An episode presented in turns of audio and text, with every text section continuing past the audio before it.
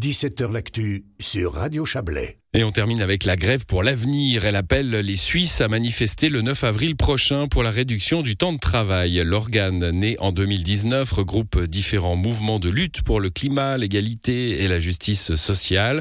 Bonsoir, euh, bonsoir Thomas Bruchet. Bonsoir. Vous êtes militant de la grève pour l'avenir. Alors, euh, grève pour l'avenir, c'est la fêtière des mouvements. Hein. Il y a la grève du climat à l'intérieur, la grève féministe, des syndicats, des organisations diverses. Euh, c'est la grève des grèves, en somme. Oui, en quelque sorte. C'est-à-dire que c'est un mouvement, comme vous l'avez dit, qui est né en été 2019, qui regroupe des associations, des mouvements sociaux, comme la grève du climat euh, ou la grève féministe, euh, mais aussi d'autres collectifs ou d'autres plus petits groupes qui ont pour point, pour point commun euh, de lutter pour la justice climatique et la justice sociale. On a eu une première euh, journée d'action et de grève le 21 euh, mai 2021, donc l'année dernière, qui était une première journée assez générale de, de mobilisation pour montrer à quel point la justice climatique et la justice sociale sont intimement liées. Et cette fois-ci, on est de retour avec une journée d'action qui euh, se concentre sur une revendication en particulier, la réduction du temps de travail à salaire égal. On vous entend un peu en, en écho, Thomas Bruchet. Je ne sais pas si vous avez le main libre ou quelque chose. Il faut faire attention à ça. Euh, peut-être enlever le main libre si vous en avez, si vous en avez un. je, suis peut-être dans une salle qui fait écho. Ah, c'est ça, c'est ça. Bon.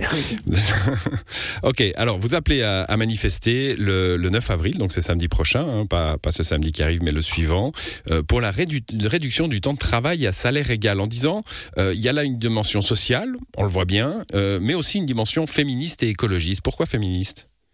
Bon, d'abord sur la question de, de, la dimension féministe, c'est intimement lié à la question du travail du care. Donc le travail du care qui regroupe euh, le travail domestique, faire le ménage, mais aussi s'occuper des enfants, s'occuper de ses proches.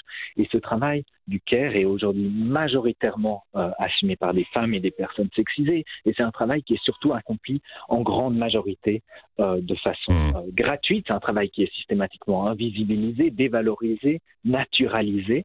Et justement, en demandant une réduction du temps de travail à salaire égal, on permettrait justement une meilleure répartition de ce travail du care, donc l'enlever des épaules des femmes et des personnes sexisées, et une valorisation aussi de ce travail du care, puisqu'on aurait plus de temps pour l'occuper, il serait plus au centre des préoccupations. Donc ça, c'est pour la dimension euh, féminine. Et le temps, ce temps que l'on gagne hein, sur, le, sur le travail, pour, euh, pour, pour la vie, euh, il est écologiste aussi? Il est écologiste aussi dans la mesure où justement ce travail, peut, euh, ce temps, pardon, peut être utilisé pour des projets écologiques, pour aussi se politiser, s'engager dans la lutte euh, contre la crise climatique. Donc, il est très intéressant d'un point de vue écologique, mais pas seulement pour cette raison. Il est aussi intéressant d'un point de vue écologique simplement parce que justement, en travaillant moins, en passant moins de temps dans la production, on évite justement une consommation de ressources et des émissions de CO2 assez importantes.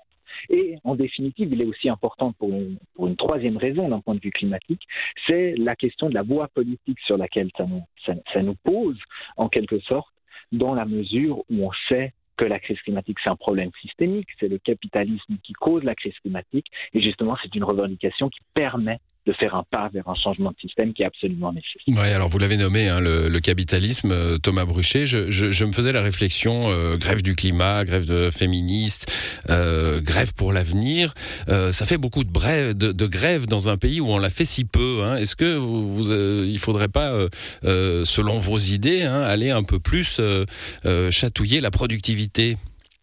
C'est vrai que c'était aussi l'idée initiale qui a présidé à la création de cette grève pour l'avenir, c'est de se dire, mais finalement, on a ces grèves dans les écoles, mais ces grèves dans les écoles, elles sont avant tout symboliques. C'est-à-dire qu'on dit, euh, euh, nous n'irons pas à l'école, rien ne sert d'étudier tant que notre avenir euh, n'est pas assuré. Tandis que si maintenant les, les, les personnes qui travaillent, donc qui créent la richesse de ce pays, se mettent en grève, ça aurait un tout autre effet. Donc c'était une des réflexions fondamentales qui ont donné naissance à cette grève pour l'avenir. Maintenant, le droit de grève est ce qu'il est en Suisse, donc c'est extrêmement compliqué. Donc c'est un- mouvement, un mouvement qu'il faut construire, mais ça reste un objectif vers lequel on se dirige, un, un objectif qu'on va atteindre, celui-là, cet objectif de la grève économique et avec un horizon, bien sûr, euh, tourné vers la grève générale. Ouais, Thomas Brochet, une dernière question très rapide parce qu'on est en retard.